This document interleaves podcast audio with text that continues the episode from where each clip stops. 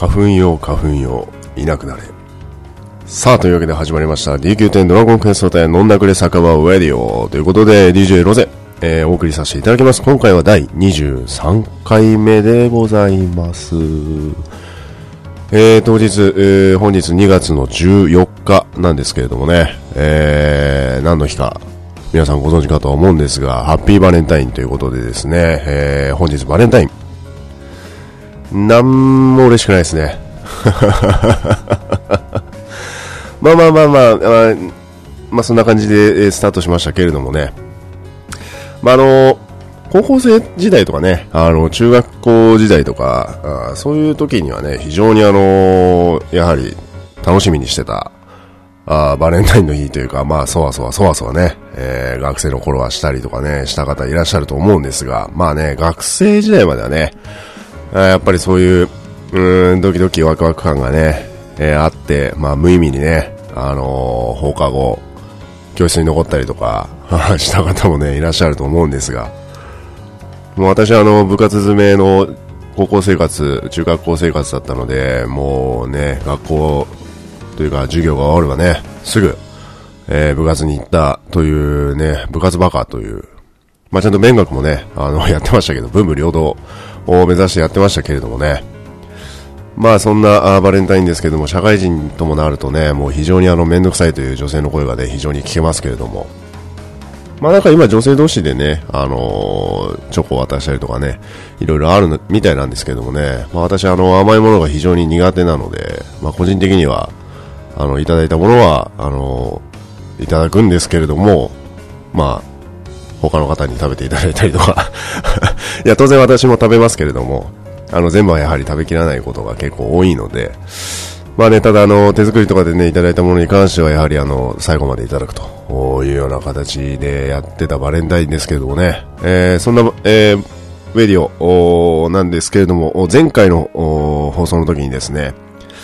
えー、今回の、あの、ごめんなさい、えー、先にですね、恒例になりつつあるお詫びと訂正をさせていただきたいんですけれども、前回の第22回目の放送の時にですね、ウェディオがちょうどあの、半年になったというお話をしてね、えー、いろいろとつらつら喋りましたけれどもね、えー 実はですね、サウンドクラウドというのを最初に、一番最初に使ってたんですけれども、それを辿ると、あの、ちょうど昨日の1年前、えー、が第1回目のウェディオということで、1年経ってました。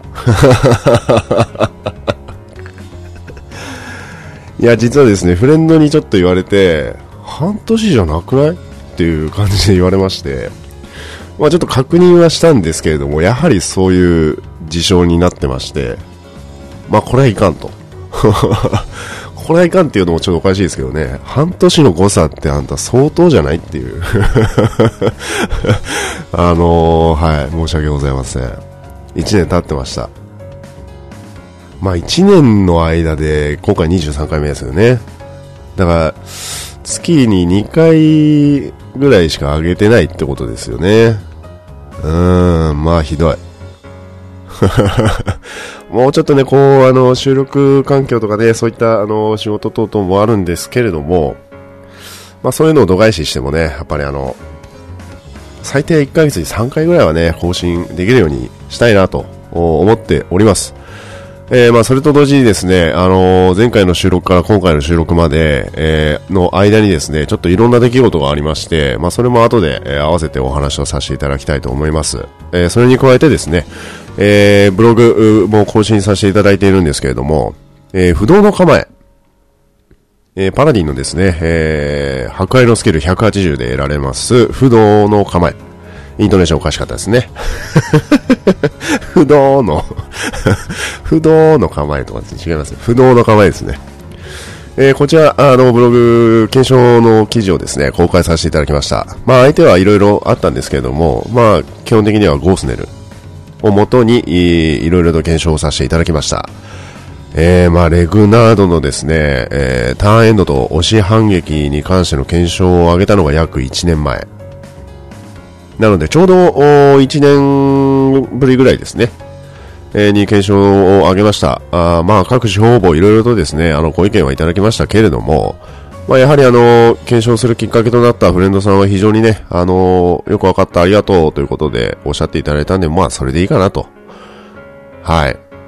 まあ、いろいろとね、えー、揶揄されることも、まあ、多少なりともありましたけれども、そんなんも知らんわということで、そんな気になるやったら自分でもう一回検証してこいっていう またこれ言うと叩かれそうな気がしますけども、どんどん来い。どんどん来い。ええー、も戦ってやるっていう感じですけれどもね。はい。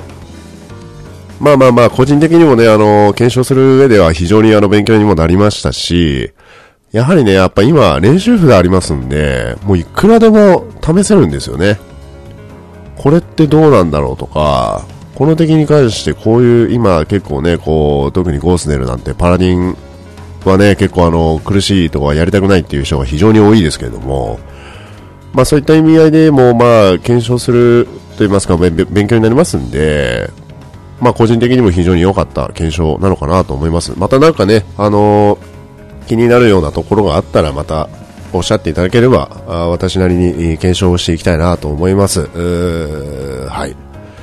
あとですね、もう一つ、モッツァと行く床闇のあ、失礼しました。モッツァと行く、灼熱の床闇ということで、レグナード4最終章をアップしました。まあ、これですね、実はですね、あの、記事にも上げてるんですけれども、えー、1、2は倒してます。で、今回ですね、まあ、急遽もう、3を倒すのがめんどくさくなったんで、もういきなり4行こうという 話で4に、あレグランドの4に、あの、仲間モンスターのですね、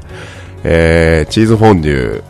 の元のモッツァというですね、あの、フレンドのマンボウが連れてる仲間モンスターがいるんですけれども、そいつを連れてですね、レグナード4を倒したという記事でございます。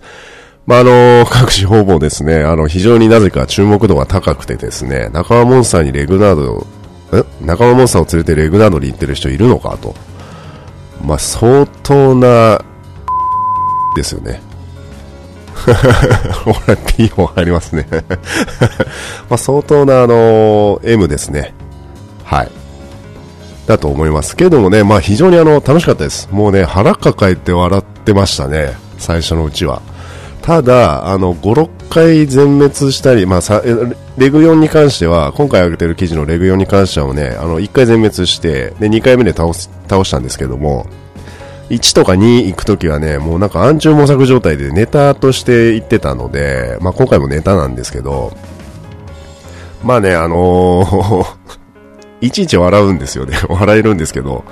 まあ5回6回全滅してくるとさすがにね、こうピキピキっと、こう、イラッとしてくるんですけれどもまあそちらの方のね、あのー、楽しみさが伝わるかどうかわかりませんが、あのブログの方に記事上げてますんで、そちらの方もチェックしていただければなと思います。はい、冒頭なくなりました。申し申し訳ありません。え、ちょっと結構噛んでますし、ちょっと若干鼻声です。ごめんなさい。あの、花粉症が非常に辛い。もうね、かれこれ14年、いや、もっとかな ?15、6年ぐらいは付き合ってますね、この花粉症と。はい。なので、この時期ちょっとね、鼻詰まりがひどいかもしれませんけども、ご了承いただければなと思います。はい。というわけで、第23回目、えー、DQ10 ドラゴンクエスト10、ノンナクレ酒場ウェディオということで、DJ 路線を送りさせていただきます。さあ、というわけで第23回目、DQ10 ドラゴンクエスト10ノンナクレ酒場ウェディオということで、DJ 路線を送りさせていただいております。えー、毎度恒例の、ブラッチェックコーナー。はい。というわけで、えー、ご好評いただいてます、ブラチェックコーナーなんですけれどもね、えー、素材をチェックするのといいますか、まあ、価格の変動の推移をね、えー、チェックするのに非常にあの、まあ、と言いますか、このメディオでいろいろと聞かせていただいてますとか、チェックが省けるんでありがとうございますということで、いろいろお声をいただいております。まあね、あの、チェックする素材等々はね、あの、いつもえ、私がお話ししてますけれども、まあ、気になるやつがあれば、あのね、ハッシュタグつけて、えー、おっしゃっていただければ、私の方でチェックさせていただきますので、えー、お寄せいただければなと思います。というわけで早速行きたいなと思います。はい。まずは天竜層、1890ゴールド。えー、前回調査よりも約1100ゴールドほど下がっております。えー、そしてナドラ大都鉱石が1万、1万3850ゴールド。まあ、これはあまり変わりがありません。前回調査よりも400ゴールドほど上がっております。はい、そして人魚の雫。ごめんなさい。違う。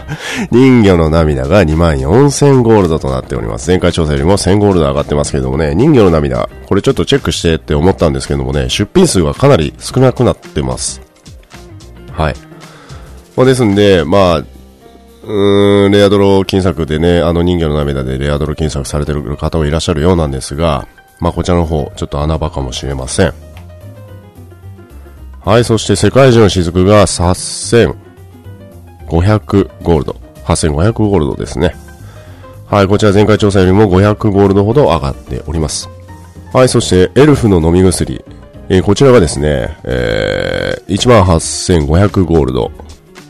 500ゴールドほど上がっておりますね。まあ、この世界中の雫とエルフの飲み薬なんですけれども、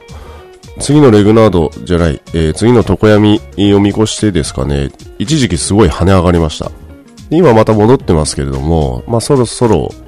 買い込みが始まってもおかしくないのかなと思います。エルフの飲み薬はね、あの、脱菌が始まった時は、すごい高かったですね。3万いかないぐらいの値段で推移しましたけれども、まあこちらの方、まあ今後チェックする、のにはいいのかなと思います。はい。そして、龍河石が3730ゴールド。まあこれ10個あたりの、10個売りの1個あたりの値段でございます。まあこちら130ゴールドほど上がっておりますけれどもね。えー、そして、えー、汗と涙の結晶。こちらが4700ゴールド。いや、高い。もうどんどん上がってます。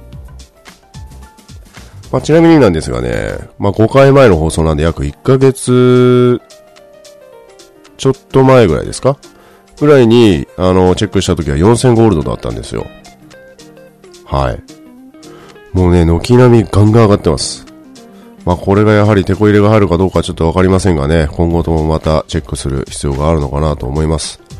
はい。そしてメタルのかけらが17,800ゴールド。え、前回調査よりも800ゴールドしか上がっておりません。オグリの方は4800ゴールド。魔獣の角がですね、2490ゴールド。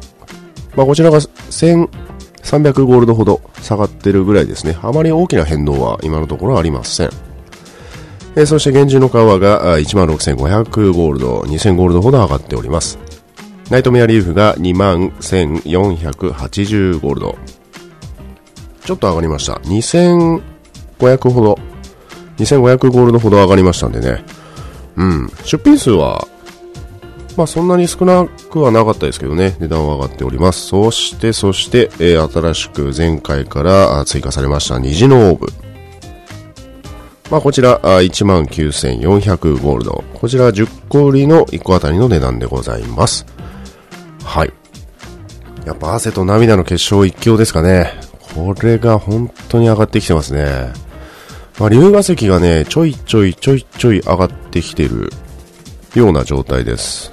はい。まあ、こちらもね、えー、溜め込んでいる方もいらっしゃるかもしれませんけどもね、また、えー、以前のようにね、まあ、ちなみにあの、こちらのブラックチェックコーナーで、えー、チェックしてきて一番高い時期がね、4350ゴールド。まあ、これおそらく3ヶ月ぐらい前ですね。はい。まあ、この時期ぐらいの値段に戻る可能性もあるんでね、まあ、今のうちに、ま、200、300ほど買っといても損はないかなと思います。というわけで、ブラックチェックコーナーでございました。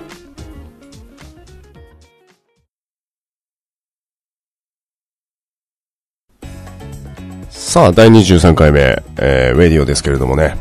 えー、冒頭のトークから、そしてはし、えー、失礼しました、あブラッチェックコーナーあお届けさせていただきましたけれども、えー、今回新しい、あ、こ、うん、なんと言いますか、うん、コーナーじゃないんですけれども、まあ、あの、今回新たにですね、ハッシュタグ、シャープウェディオということで、えー、皆様にお届けをさせていただきたいなと思います。えー、前回の放送第22回目で、え、募集しましたツイッターの方でね、え、ハッシュタグをつけてウェディオと皆さんにね、えー、ご意見ご感想等々こちらのツイッターでも募集しておりますという風なアナウンスをさせていただきましたけれどもこちらを今回ご紹介した、えー、させていただくコーナーでございます。えー、まずはですね、冒頭でお話をさせていただきました22回目から今回の収録の間にいろいろありましたとお話をさせていただいたんですけれども、えー、なんとですね、ドラゴンクエスト10、えー、このウェディオ以外にですね、ポッドキャストをされてる、ドアラジというの、聞いたことあると思いますけれどもね、このパーソナリティといいますか、まあ、MC を務めます、ケンタロスさんとね、えー、ツイッターの方でお話をする機会がありまして、で、私あの話、ドアラジっていう話は聞いたことはあったんですけれども、ね、実際にあの、中といいますか、ポッドキャスト自体を聞いたことがなくて、で、ケンタロスさんとね、いろいろお話をさせていただいて、あのー、聞いたんですけれども、まあ、やっぱりいいですね、こう、自分以外の方が、ドラゴンクエスト10の、その自分の好きなアストロティアの世界をお話ししているポッドキャスト、まあラジオを聞くっていうのは、やっぱ楽しいですね。あ、こういう捉え方もあるんだとかね。あ、こんなことあったあったとか、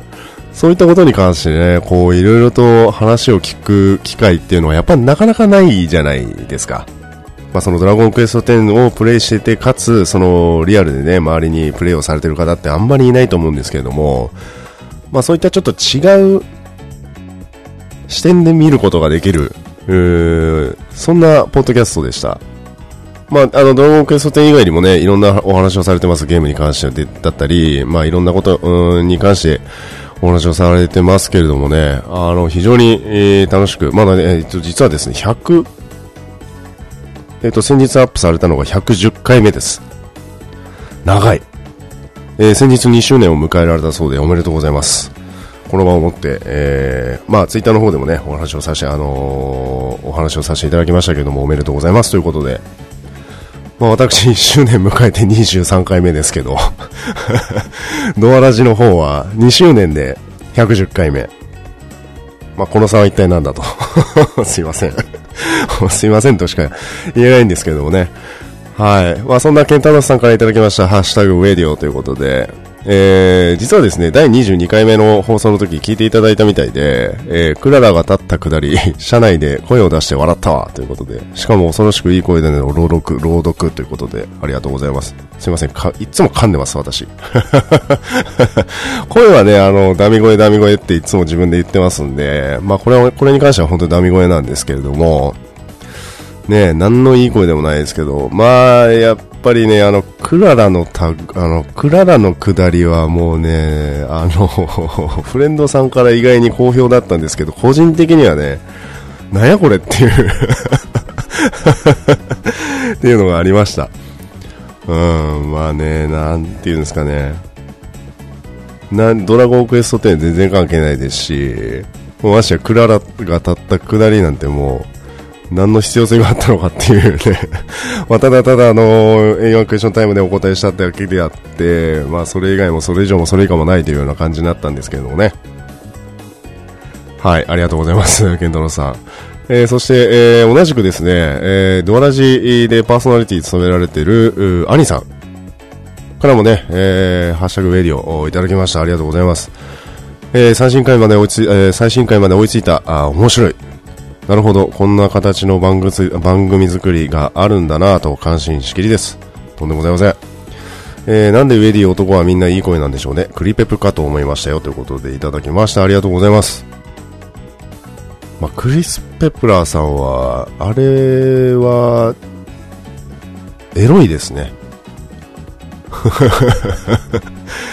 エロい。あの、おそらくですけど、あのー、まあ、女性の方ほぼほぼですね、あのー、聞いて思うかと思うんですが、あれはエロい。だって男から聞いてもそう思いますもん。ね、ましてあのー、日本語流暢でしょ？英語も喋れるでしょ？ね、もう本当ネイティブ発音でベラベラ喋る、ね、クリス・ペプラーさん、あんなん、惚れますわ。惚れてまうやろつって。今のいらなかったですね はい。まあそう、僕個人的にもそう思います。クリス・ペプラさんね、やっぱ、で、それやっぱね、あの、私の声がクリペプかと思ったらもう失礼、あ私はもう、私は非常に、もう何何も言えないです。クリス・ペプラさん、申し訳ないです。まあ、ただね、やっぱりあの目標とすべきあのトーク運びとかね、あの英語だ英語を使うその話の展開とかね、そういったものに関してはクリス・ペプラスは非常に私好きです。はい。まあ、あの番組作りはね、あの実はですね、あのうん一度、二度ぐらい話したことあるかもしれないですけども、基本的にタイムラインはあんまり作んないんですよね。基本的にブラチェックコーナーの素材をチェックしたのと今日何喋るぐらいのやつぐらいしか、まあ、今回のあのハッシュタグウェディオに関してもそうですけどハッシュタグのやつをコピーペーストしてこれ漏らさないようにこれ漏らさないようにっていう のをメモ帳に書いてるだけです。あのパソコンのメモ帳にコピーペーストさせていただいてるだけです。はい。ですのでね、まあ、逆にあのーそれこそドアラジとかやられてるね、ケンタロスさんとかアニさんとかっていうのはどういう風に番組運びを、運びというか、まあ、ちゃんとタイムライン作ってやるのかなとか、ちょっとね、思ったりします。基本的に私あの、箇条書きでバン、バン、バンって書いて、よし、やるかつって そんな感じの収録の仕方なんでね、あのー、なんか逆に申し訳ないなという感じでございますけどもね、えー、アニさんありがとうございました。えー、そしてマリさん、えー、いただきました。どうもありがとうございます、えー、私はブログは書いてないですが時々冒険日誌は書いてます、えー、フレさんの日誌って読んでますか？ということでいいねしてもらえると嬉しかったりします。ということでいただきました。ありがとうございますマリさん。そうですね。あの個人的になんですがあのお出かけ超便利ツールが今主流といいますか、まあ皆さんおそらく使ってらっしゃると思うんですが、これになってね、あの非常に見やすくなったんですよ。まあおそらく皆さんご存知かと思うんですが、非常にあの、フレンドさんのね、えー、ボケ日誌を見るのが楽になりました。あの、ツールから直に見ることができるので、まあ当然あの、マイ、マイページといいますか、あの、冒険者の広場から見ることもできますけれども、まあ、このツールを活用してね、あの、フレンドのボケ日誌を見ることができるっていうのは非常にいいシステムだなと思います。あの、私それを活用してよく見てます。はい。まあ、他の方のね、書いたやつもそうですし、まあ、見たりしてますし、当然あの、ね、プレイヤーイベントの告知のやつを見たら福引券5枚もらえるとかね、そういったあの、クエストのやつもありますんで、あの、よく活用させていただいてますね。やっぱりあの、ブログを書くことに関してね、あの結構敷居が高いと思ってらっしゃる方もいるようで、まあそういったのを度外視してね、あの、アストルティアの中の冒険者の広場という世界の中で、えー、日々のことを書くっていうのはね、非常にいいのかなと。ただあれね、写真が消えちゃうんですよ。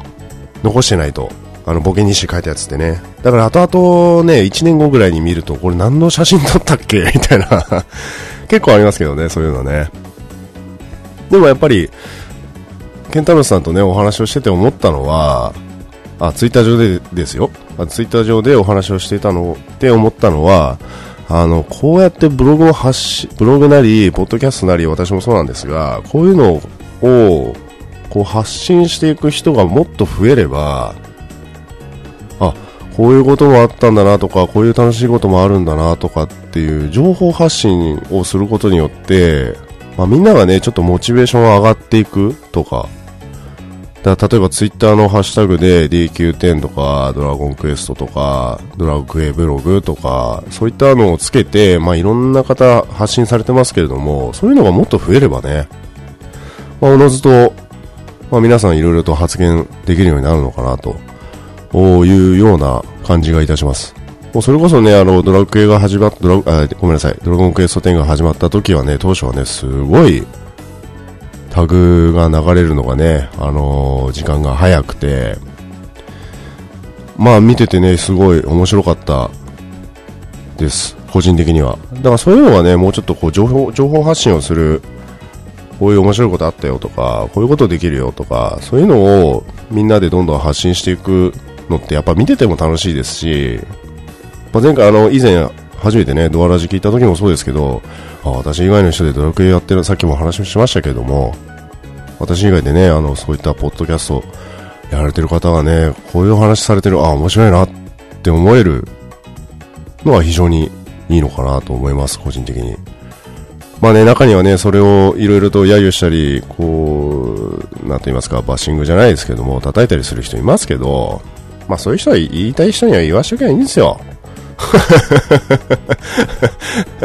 言いたいやつには言わせておけ。それ若ち子若ち子つってね。はい、すいません。はい、そんな感じでございます。マリさん見てますんでね。まあ、おそらく皆さんもね、あのー、フレンドさんがね、冒険日誌書いたりされてる人が結構いらっしゃると思いますんで、まあ、ぜひ、冒険者ツールをね、使って、えー、見てみてください。はい、というわけで、ハッシュタグ、シャープレディオでございました。どうかですね、まあまあまあ、あのー、常にまだまだ募集します。ツイッターの方でね、あのツイッターの方で、シャープ、ウェディオと書いていただければね、あ今回みたいにハッシュタグウェディオでご紹介させていただきたいと思いますので、えー、じゃんじゃんツイートしてください。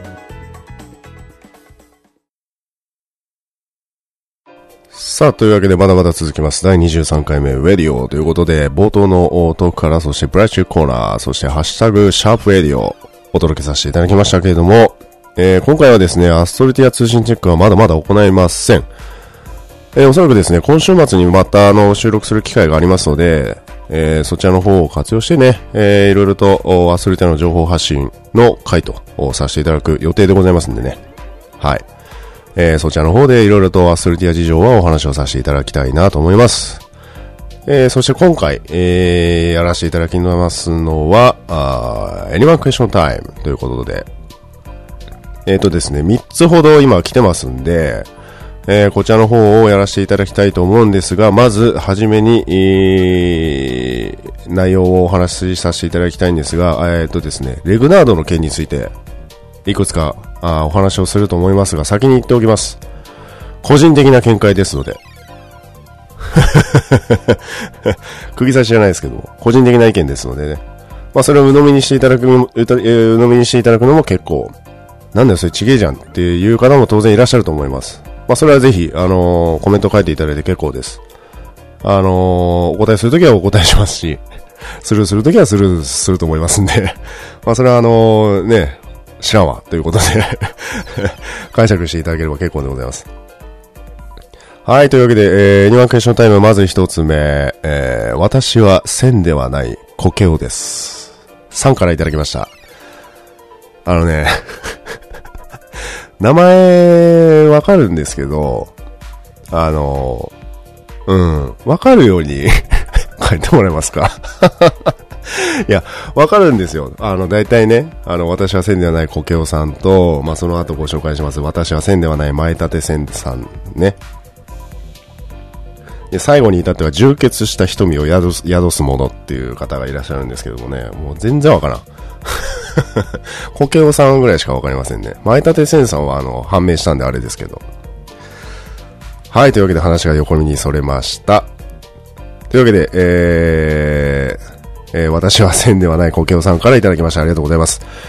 えー、これはですね、不動の構え、えー、の検証のコメントでいただいたやつですね。えー、検証お疲れ様でした。あついでに一つ質問したいのですが、あレグパラで非怒りの時の方向が来たら、ロゼオさんは方向押ししますか？私は後ろのスペースがあまりなければ一か八かで押すのですが、パラタゲを引くと死のコンボが来ます。しかし押さないと後ろの方々のなんで押さねえんだよこいつ感が しっしと伝わってきて崩れることも多々あります。よく遊ぶフレや上手い方々なら、その辺もしっかり対処してくれるのですが、ノラとかフレのフレとか怖くてレグパラできない症候群に陥ってしまいました。ぜひ次回のウェディオのメイントークで40分かけて俺はこうしているのというのを教えてください。えー、ゲストにメビウス君を呼んでもいいと思います。よろしくお願いか。で止まってます。文字数考えよ 文字数足りてないよ、君。はい、というわけで、40分かけて話すつもりはないですけれども、まあ、あの、これに関してはね、あの、5分ぐらいで終わるよっていうような話をね、あの、ブログのコメント、返信をさせていただきましたけれども、えー、っとですね、まあ、個人、個人的にはですね、押します。はい。えっとですね、まあ、いろいろ条件があると言いますか、まあ、それはブログのコメントの返信にね、あのー、返させていただいたんですけれども、うーんとですね、まあ、非怒りで、まあ、方向が来るっていう条件、おそらく、まあ、あの、ちょうどね、パラで相撲をしてる時に白から黄色、まあ、要するに HP が50%を切った段階で黄色になった場合は次が方向が来るんですね。まあそれおそらくあのレグなど行かれてる方は当然ご存知かと思うんですが、まあ要は白から黄色に変わった次のターンエンドの後は竜の方向が来る。まあこれはおそらくね対処できると思います。ただ、えー、非怒りで、えー、押してる時に方向が来たらってことだと思うんですよね。このコケオさんが話をしてるのは。で、条件っていうのは、あのー、なんと言いますか。ま、まず、レグパラで、タゲが来て、まあ、非怒りの時に押してて、まあ、急遽、まず方向が来た場合、これは押し反撃との兼ね合いをご存知でないとちょっと厳しいんですけれども、えーとですね、押してる最中に、例えば、魔法さんがメラガイアを撃って怒りを取ったと。怒りを取ってしまったと。押してる最中にね。まあ HP45% か25%か10%かちょっとわかんないですけども、で、その時かもしくは別に、えー、怒りを取ってしまった場合、まあ押してる最中に突然方向が来るんですね。で、相撲ゲージが、おそらくマックスになるんですね。あの、ターンエンドまで溜めてたやつが怒りによって解除されるんですけど、押し反撃は基本的に解除されないので、えーとですね。なので私は押しを一回解除します。で、一か八かかける時もあるんですが、基本的に非怒りの状態で、えー、怒りが来ると。その場合に関しては、えっと、図紙がかかっ、確実にかかってる場合、まあ当然なんですけれども、図紙がかかってるプラス、えー、正規紙、あと、フバ。まあ、もっと言えば、あの、ポップンがかかってれば間違いなく押します。で、あの、ここでですね、まず、あの、考えなんですけれども、HP50% から0%まで、まあ、要は討伐までの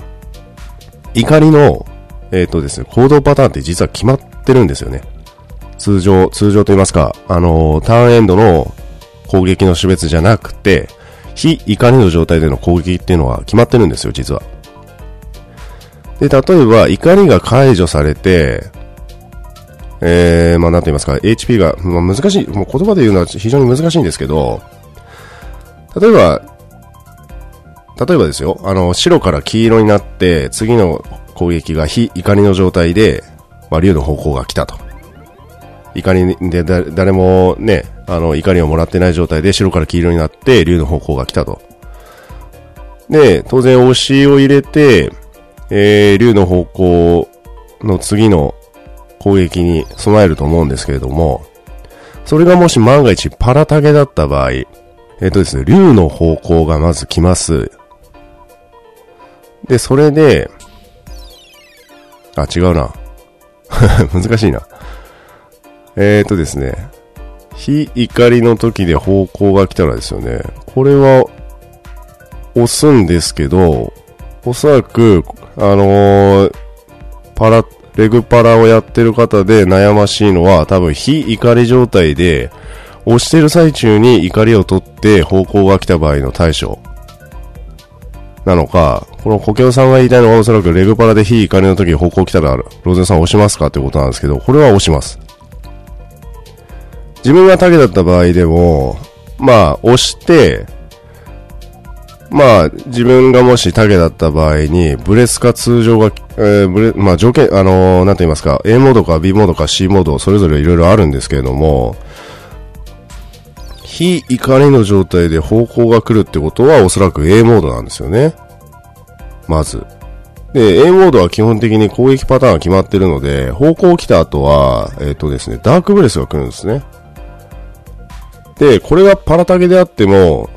まあ、フバ入ってれば、フバ入ってなくてもおそらく耐えられるんですよ。テンション上がってなければ。ドラゴンビートかかってなければね。えー、解除できるんで、まあそのブレスは生きる。なので一旦、まあ、約4秒前後は稼げます。で、その後は、えー、非怒りの状態だと、通常攻撃が来るんですけど、その前にですね、えっ、ー、と、押し反撃ゲージがもう溜まっちゃうんですよね。ハゲオタかテール。もうどっちかしか来ません。なので、さっき言ったあの、正規、正規士のカゴ、もしくは、えー、ポップンが入ってれば、えー、なんとか2ターンは稼げるんですね。で、その次、まあ、テールを食らうか、ハゲオタが来て、で、聖騎士が来てる場合は、そのままダメージを食らわないで押し続けるんで、基本的には次の、えー、ダークブレスの次の、えー、っとですね、押し反撃で飛ばすから、えー、っとですね、通常攻撃かもしくは、あ、通常攻撃が来るのか。通常攻撃が来るので、えー、その竜の方向のショック状態は解除されます。それまでには。なので、押してもいいと思います。非怒りの状態はね。わかるかな？伝わるかな？そもそも A モード、えー、50%から HP50% から0%までの間で A モードで非怒りの状態は通常攻撃から竜の方向、えー、ダークブレスが来てまた通常攻撃が来ます。で、その後イカズチが来て、次の B モードに移行するんですね。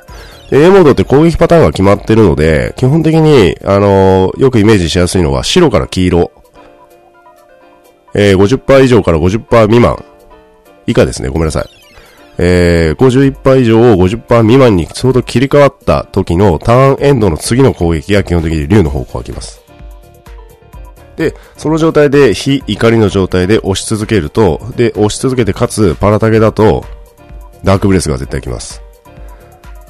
で、その後押し続けてるんで、えー、押し反撃のゲージが溜まりますんで、反撃のハゲオタかテールがどっちか来ます。で、仮にですよ、仮にそこで死んだとしても、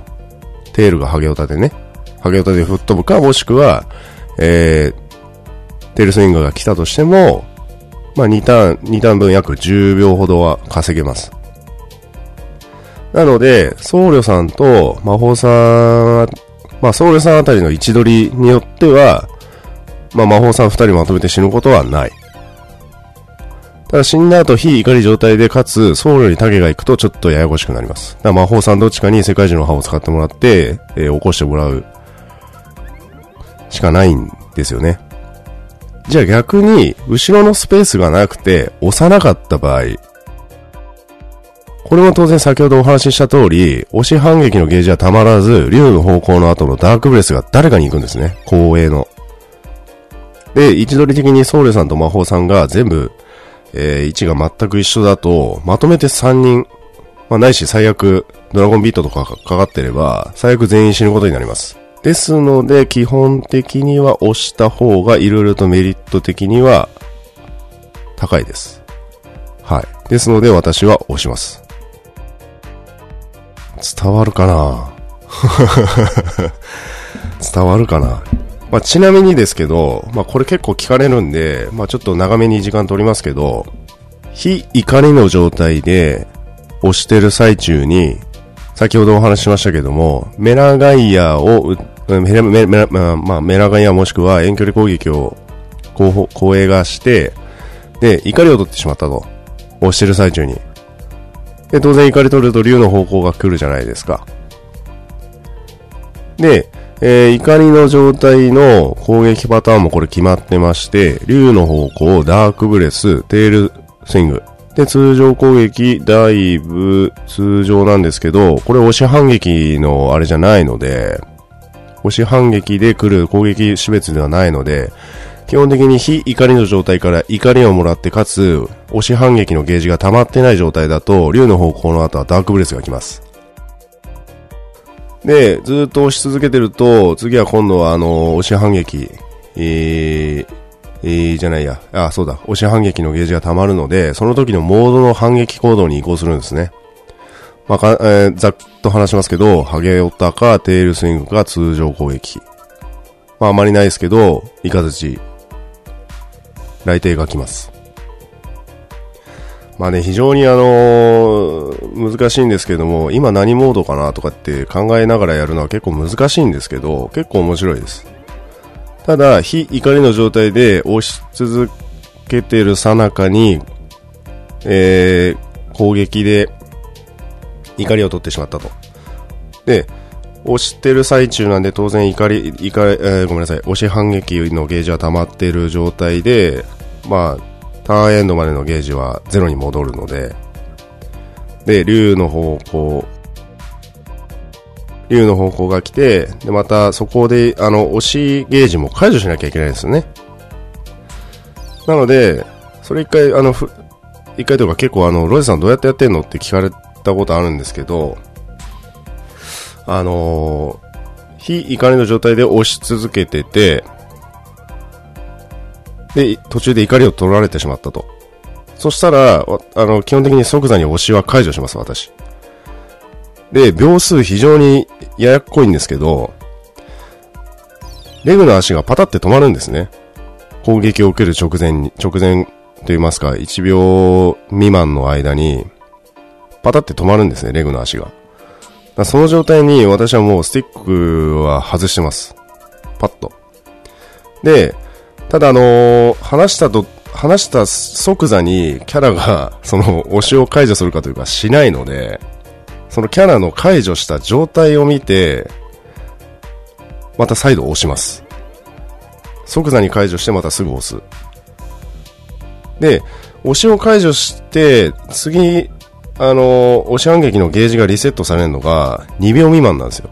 1.5秒から2秒ぐらいの間なんですね。だからそのすごいシビアなんですけど、その1.5秒から2秒の間、かつ、竜の方向で行動不能になる、えー、タイミング？行動不能になるタイミングのちょい手前で一気に押します。そうすると、押し反撃が解除されるので、あの、ターンエンドまでまた持っていくことができるんですね。まあ、あの、おそらく、あの、私、パラ組んだことある方はね、あの、何度か見たことあると思うんですけど、そういう解除の仕方をやって、押し反撃のハゲオタとかが来ないようにしてます。テールとかね。もう、それ以外の、もし解除できなくなったとしても、押して死にます。それはノラであっても。ただ、ノラでやるときは、あの、白、白茶の定型文をちゃんと自分で用意します。押し反撃警戒により押し解除しますとか、まあそれは当然あの、ソウルさんの位置とかね、見ますけど、ソウルさんがあの、自分のカメラアングルの中に入ってて、かつ図紙が入ってれば、あの、基本的には押さ押さないです。ラインに入ってれば。あの、怒り竹取った人のね。ソウルさんの図紙かかってんのと自分の図紙かかってんのがあれば、重しになって基本的にエンドまで運ばれることはないので、まあ条件的に押し、えっ、ー、と、即キャンセルって私言ってるんですけど、あの、非怒りの状態から押し反撃のゲージを全部解除するまでに、押し反撃をキャンセルできなかった場合は押さないです。まあその条件としてはソウルさんがそのタゲのラインにいる。もしくは自分のカメラの中にソウルさんがいる。ソウルがいればの話ですけどね。そのパーティーに。いない場合はもう押します。最近あの、送料入れてレグ行くってあんまないんですけど、通常のノラだとおそらく僧侶さんいるんで、ノラで行く場合は、それは、まあ、事前にちゃんと言うか、もしくは、それ来た場合は定型文を打ちます。押し反撃警戒により押し解除しますとかつって、パッて出したりします。はい。だその、押し反撃ゲージの即キャンセルができなければ、押さないですけどね。まあ、すごいシビアなんで、あの、パラやったことある方、体感的にわかると思うんですけど、押してる最中に、ちょっとね、あの、スティックを元に戻しても、キャラは実はまだレグの押し、押しのベクトルと自分の押しベクトルが、こう、タイム的に長く接してる時間が多くて、スティック解除しても、コンマ数秒遅れたりするんですよね。でそのコンマ数秒の遅れが出たりすると、即キャンセルできないんで、非常に難しいんですけど、あと、やり方としては、自分のパーティーの魔法さんがいれば魔法さんとか、レンジャーがいれば、まあ、あの、ケルベルスロンドとか、ああいう怒りを取りやすい、ヘイトを稼ぎやすいような攻撃の種別を見てれば、それがパッて出た瞬間にレグの足がパタッと止まりそうだなと思ったら、スティックを一時的に解除するとか、そういうやり方をやってますけど、まあこれ非常にあの、言葉で伝える、伝えるのが難しいんですよね。長くなりました。本当すいません。はい、もうなんかすごいずっとしゃ、喋、ずっと喋れそうなあれですけど、ちょっとやめときます。もう延々喋ってそう。うん、しかもなんか話のまとまりもつかないし、堂々巡りしそう、っていうか堂々巡りしてるんで やめておきます。はい。すいません、長くなりました。えー、というわけで、私は線ではないコケオさん、よろしかったでしょうか。えー、非怒り状態で方向が来てパラタゲを取って吹っ飛ぶ可能性があるかもしれませんけども、基本的には押します。はい。全体壊滅する確率が高いので押します。はい。よろしかったでしょうかすいません、なくなりました。申し訳ありません。えー、そして私は線ではない前立て線さん。はい。えーとですね、検証お疲れ様でした。ついでに一つお願いがあるのですが、激しいおたけびとおぞましいおたけびは人間が出すとどんな声になるのか調べてもらえますかできればゲストに呼んだメビウス君と交互におたけんでほしいです。えー、ということでですね。えー、知らんわということで。そうだね、激しいおたけびとおぞましいおたけびを、やる、意味がわからない。いや、まあ、叫ぶことはできますよ。叫ぶことはできますけど、な、な、なんていうんですかね。あのー、アストルティアの中の激しいおたけびと、おぞましいおたけびをとても人間が出せるとは思えないですね。うん。まあせいぜいあの、コロシアムとかでよく使われますけど、おたけびとかね。うん。あれも相当すごいですけど、まあ参考になるのは一つありますよ。あ、こういう声なんだなっていうのが、参考になるのが一つありまして、あの、にゃんちゅうの声ですね。おーんつって。あの、YouTube あたりで、にゃんちゅう鳴き声って調べれば多分出るんじゃないですかね。はい。まあ、調べてもらえる、そっちの方が多分ね、参考になると思うんで、そっち調べてもらってよろしいですかね。はい、というわけで、えー、私は線ではない舞立線さんどうもありがとうございました。はい。えー、そして次行きます。充血した瞳を宿すもの。3。はい。これ誰だろうなと思って、ツイッターでちょっと投げかけたら、それファボった人いるんで、いいねした人がいるんで、多分その人なんでしょうね。はい。えー、ペットを連れてレグナードへ行こうシリーズ、検証その1、お疲れ様でした。その1っておかしいな。えー、次はダッキングですかそれとも違うモンスター連れてレグナードですか続編に期待しています。今後ペットシリーズのロードマップ的なものがあれば、ウェディオでお聞かせください。音符マークということで。はい。ない ない。ないです、そんなものは。ロードマップなんてありません。まあ、あの、コメントでも返しましたけれども、まあ、その時、その瞬間のね、巡り合わせで何かしら出会いがあって、で、本当にあの アホみたいに全滅しまくるやつとか、っていうのはもう苦行でしかないんで、あの、行かないですけど、ただ、まあ面白いだろうなって思ったら行くと思いますけど、基本的にモッツァに関し、あの、モッツァを連れてレグラードに行くやつに関しては完全にネタなんで、まあ実はあの、ブログに書いてないですけど、以前仲間モンスターだけを連れて、4人肉入りと4人仲間モンスターでダークドレアも行ったことあるんですよ。あれも面白かったですけど、苦行でしたね。ええ。まあ、やりようはいくらでもあるんですけどね、やっぱりその、仲間モンスターを愛してやまない方々はね、やっぱいらっしゃると思いますので、まあそういうのを仲間モンスター連れて何か行こうっていうのはあるかもしれないですけど、うん、まあ脱菌、行くとすれば、やっぱり、何連れて行きますかね？もし脱菌を仲間モンスター、あ、やめよう。ちょっとやめようやめよう。考える、考えるのやめよう。こうまた本当これもう本当これ、ここで言ったら本当にあちられるから本当に、もうね、やめよう。やめようやめよう。やめましょう。ね。怖い。怖いです。まあ、ただ、真剣に考えて、仲間モンスターを連れてじゃあ脱菌行くってなると、やっぱり、あれですよね。あれかあれかなっていうのは考えました。ちょっとちゃんと考えましたけど。ただそれを言うともう多分大変なことになるんで、やめます。はい。まあ、いずれ機会があれば行くかもしれませんけども、基本的に、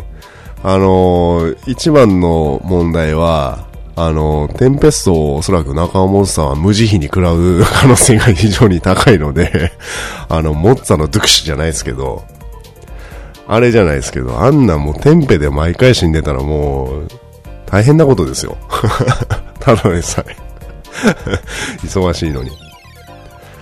はい、ということで、充血した瞳を宿す者さんいかがだったでしょうか？大丈夫でしょうか？こんな感じで。はい。えー、というわけでね、ちょっと長くなりましたけれども、 anyone question time でございました。さあ、というわけで、第23回目、DQ10 ドラゴンクエスト10飲んだくれ酒場ウェディオということで、DJ ロゼをお送りさせていただきました。いかがだったでしょうか？まあごめんなさいね、本当にあの、花粉症ひどくて、鼻声で辛いんですよね。こう、喋っててもこう、なかなかこう、自分のこう、声が抜けない感じがしてね、もどかしい状態が結構続くんですけど、申し訳ありません。えーと、あと1ヶ月ぐらいですね、この感じが続くと思いますけども、何卒ご了承いただければなと思います。えー、合わせてですね、ニワンクエスションタイム、えー、非常にあの、長い、長々とあの、まとまりのない話をして申し訳ございません。ただ、ね、あのー、またそれをね、実際に見たいとかね、試したいとかっていう方がいらっしゃったら、あの、ぜひとも、あのー、お誘いください。まあ、力になれれば、やりたいですし、実際私もね、そのキャンセルに関しては、即キャンセルに関してはね、ちょっとあの、まだまだ、うまくいかないことが結構ありますけれどもね、まあ、成功するとすごく、スカッとします。やったってなりますね。まあそういうのが、あのをまだまだね、修行して、もっとね、なんかいいやり方とかがね、出ればまたいいんでしょうけど、なかなか難しいですけどね。はい。まあ参考にしていただければという範囲で、えー、お話をさせていただきました。えー、そしてですね、えー、ハッシュタグ、シャープウェディオもまだまだ募集しております。まあ、じゃんじゃん、あおっしゃっていただければね、もうコーナー化していろいろとお話をさせていただきたいです。はい、そして N1 クエスチョンタイムまだまだ募集しておりますんで、ぜひとも、えー、お寄せいただければなと思います。